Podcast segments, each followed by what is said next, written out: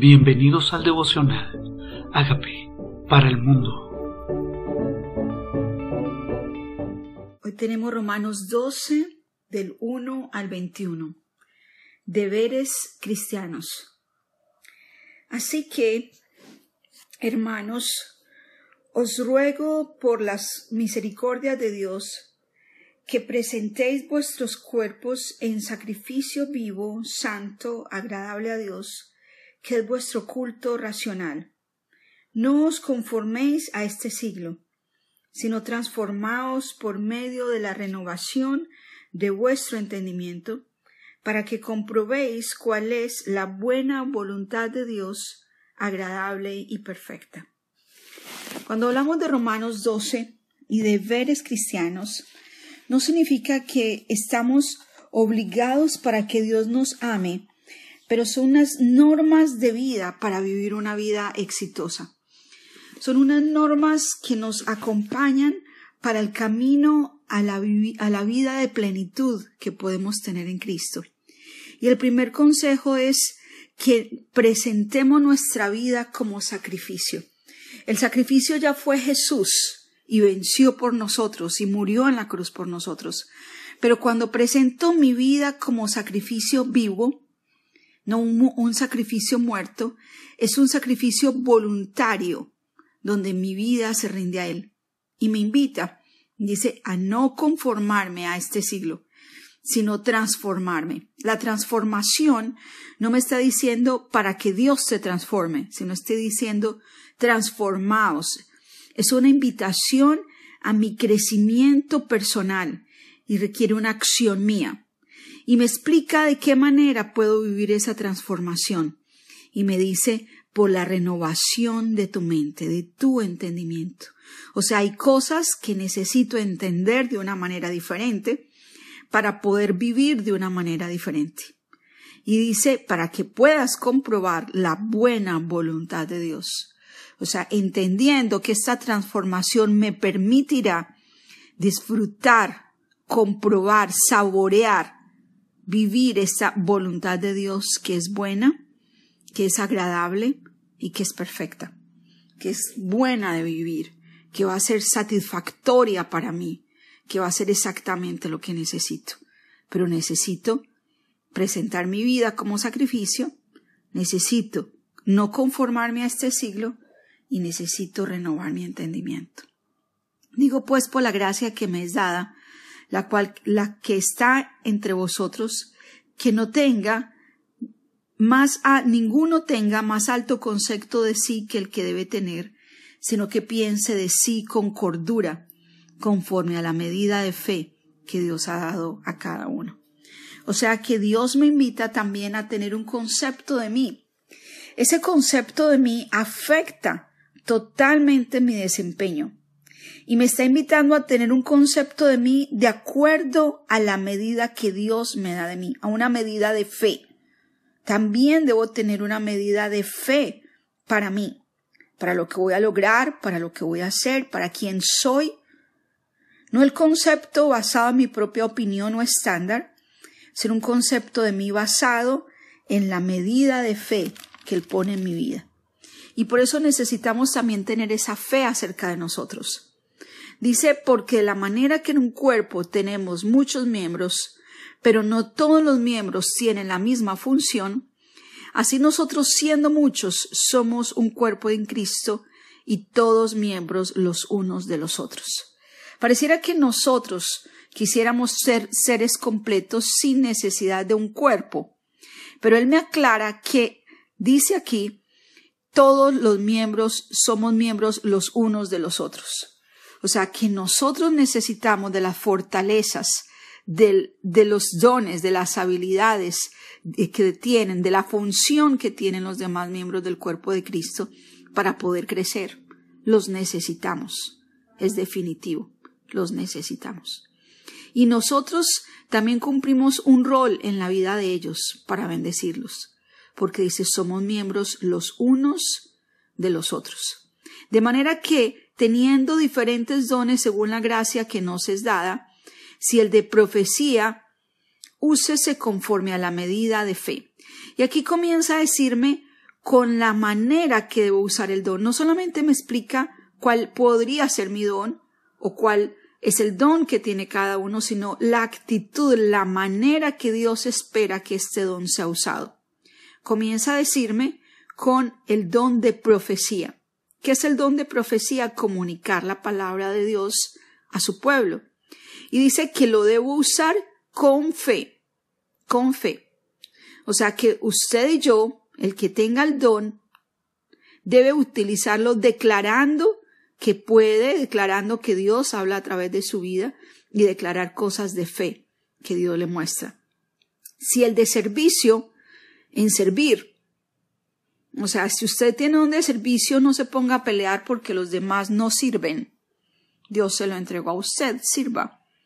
El que enseña en la enseñanza, el que exhorta en la exhortación, el que reparte con liberalidad, el que preside con solicitud, el que hace misericordia con alegría. El que, entonces me habla que, que el que es exhortar, el que hace llamar la atención a los demás como regaños en amor, te hace caer en cuenta de que no andas por el camino y su posición en el cuerpo es hacerme motivarme. ¿Qué pasa?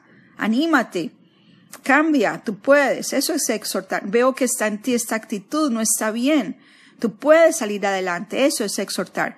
El que reparte con liberalidad, pareciera que es un don repartir, es un don generar recursos, es un don la capacidad de generar recursos para el cuerpo, y dice, hazlo con liberalidad, o sea, con libremente, con generosidad. Me dice, el que preside con solicitud, o sea, el que preside es el que gobierna, el que administra, el que dirige, el manager, ese es un, que, alguien que preside.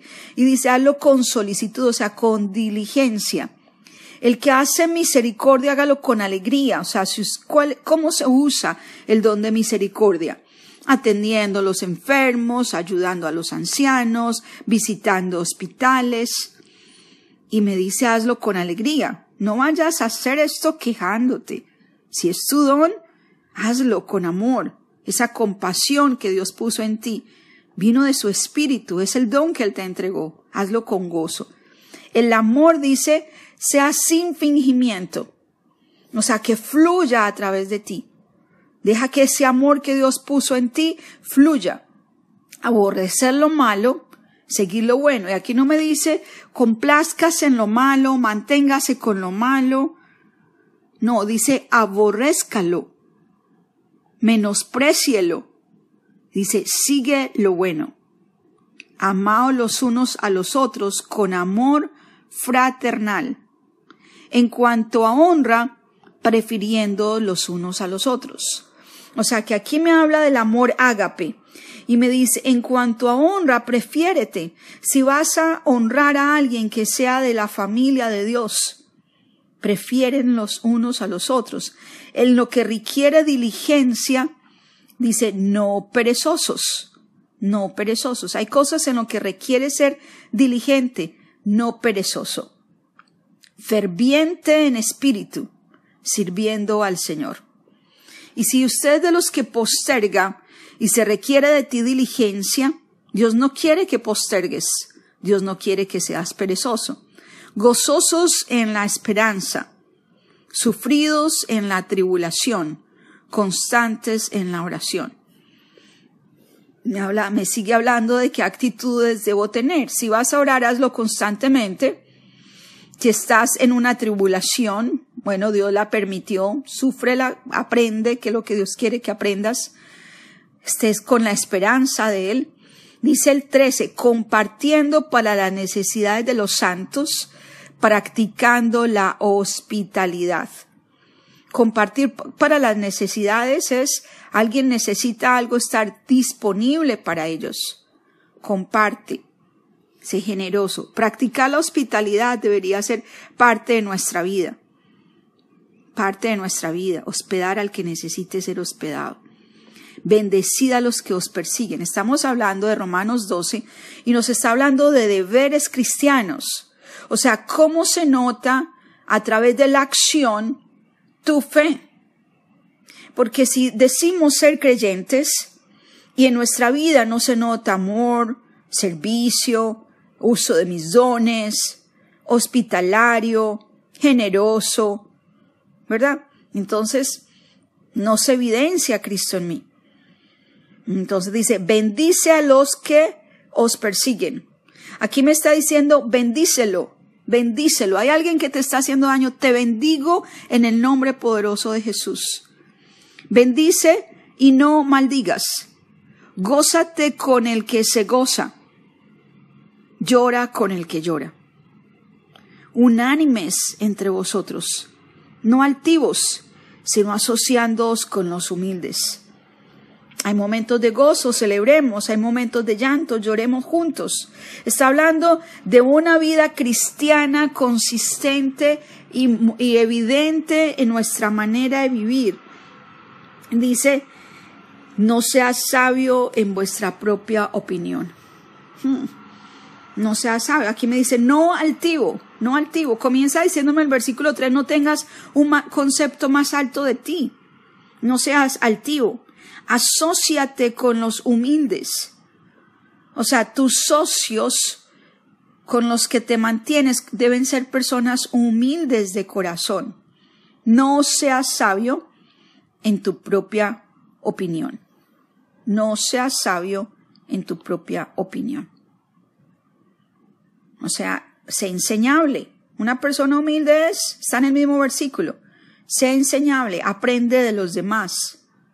Hay tanto por qué crecer. En el cuerpo Dios puso otras personas. Nos podríamos estar privando de recibir por creerme sabio. No, no paguéis a nadie mal por mal. A alguien que te bendijo, bendícelo. alguien que te hizo mal, procura lo bueno delante de todos los hombres. Este me hizo algo malo, voy a hacerle algo malo. No, dice, no lo hagas tú. Estoy hablando de qué deberes debes tener. Si estás preguntándome cuál debería ser tu actitud, es bendícelo, ya me lo dijo. Procura lo bueno delante de todos los hombres. Si es posible, dice el 18, en cuanto dependa de vosotros, estad en paz con todos los hombres. Y me encanta porque dice, si es posible. Como quien dice, lo que dependa de ti, procúralo. Las personas no siempre van a querer estar en paz contigo, pero lo que es tu parte, hazla para estar en paz con los demás. No os venguéis vosotros mismos, amados míos. Me encanta. A veces esa tendencia a nosotros ser instrumentos de disciplina para los demás, cuando Dios es quien disciplina y sabe de qué manera. No te vengues tú, dice la Biblia. Amado mío, Me encanta, amado mío. Como quien dice, alguien te hizo mal, eres mi amado, yo me ocupo, mi amado, tú estás de mi lado, soy tu papá, amado mío. Si no deja lugar a la ira de Dios, amado mío, yo soy quien pelea por ti. Dice, mía es la venganza, yo pagaré, dice el Señor. Mía es la venganza, yo pagaré, dice el Señor. Como quien dice, si se meten contigo, no pelees tú, yo peleo por ti. No me cruces de brazos. Eres mi amado. Yo vi lo que te hicieron. No fue ajeno a mí. Yo sé cuál es el tiempo. Yo sé cuál es la manera.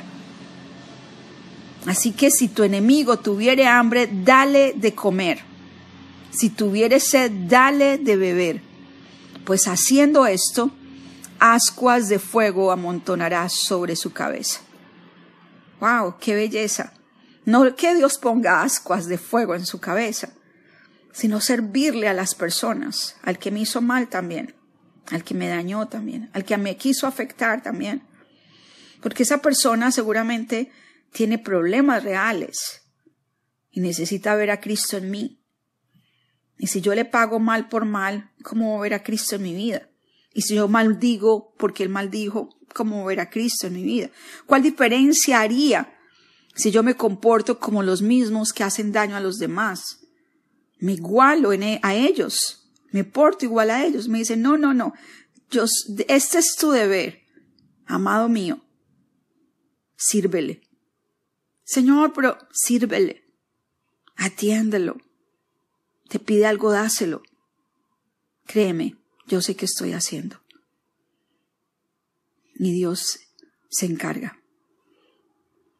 Esos deberes cristianos son hermosos porque no solamente me invita a transformar mi manera de pensar al comienzo, porque lo que tal vez hemos pensado por tradiciones, yo me vengo, lo que he pensado por tradiciones, mm, yo amo a las personas que me hacen bien, lo que he pensado por tradiciones, ¿por qué voy a servirle a los demás? Y el Señor me dice, no, renueva tu mente, vas a disfrutar de mi voluntad.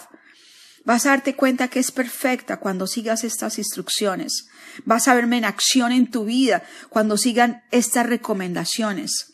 Bendice, sirve, usa tus dones, usa tus dones. Crece en el cuerpo, sé humilde, aprende de los demás, hospeda gente, honra a los que debes honrar, sé generoso, sé humilde, gózate con el que se goza, llora con el que llora. ¡Wow! ¡Qué belleza Dios! Diciéndome, así espero que tú vivas, así espero que me representes.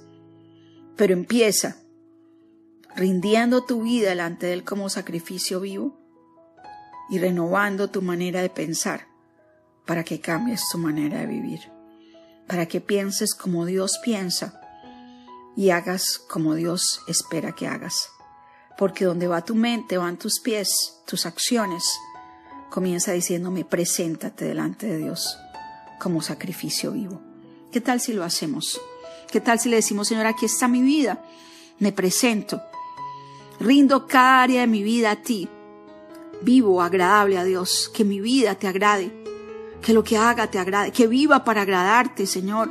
Que sea algo en mí que no viene de ti, Señor, lo alejes de mí, así sea doloroso y que hoy en mi vida, Señor, yo te honre, yo te honre con mi vida. Gracias Dios. Gracias Dios. ¿Qué tal si le dices, te entrego el control a ti? Transforma mi manera de pensar para que cambie mi manera de vivir, porque Señor, quiero disfrutar tu voluntad. Quiero creer que lo que tú tienes para mí es mejor que lo que yo pensaba porque confío en ti. Dile, Señor Jesucristo, yo te necesito. Reconozco que tú moriste por mis pecados. Yo te invito a que entres a mi vida como Señor y como Salvador y que hagas de mí la persona sana y libre que tú quieres que yo sea. Gracias por entrar a mi vida. Amén.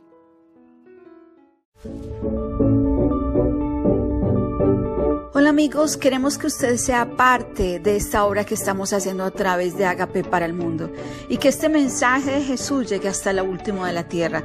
Si quieres donar en nuestra página web puedes hacerlo en agapeparalmundo.org o también a través de Cele en agapeoficial.gmail.com. Dios bendiga tu generosidad.